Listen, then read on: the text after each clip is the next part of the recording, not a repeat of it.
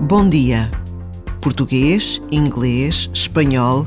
Em cada sala da sede oficial da JMJ Lisboa 2023, ouvem-se muitas línguas diferentes todos os dias.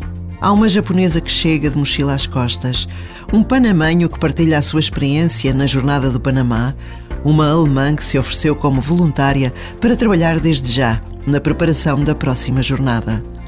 Todos jovens, todos cheios de esperança e de fé, desejosos de pôr em prática o pedido do Papa Francisco.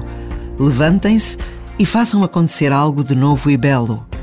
Um minuto é quanto basta para agradecer a oportunidade que nos é dada de acolhermos a juventude de todo o mundo no nosso país.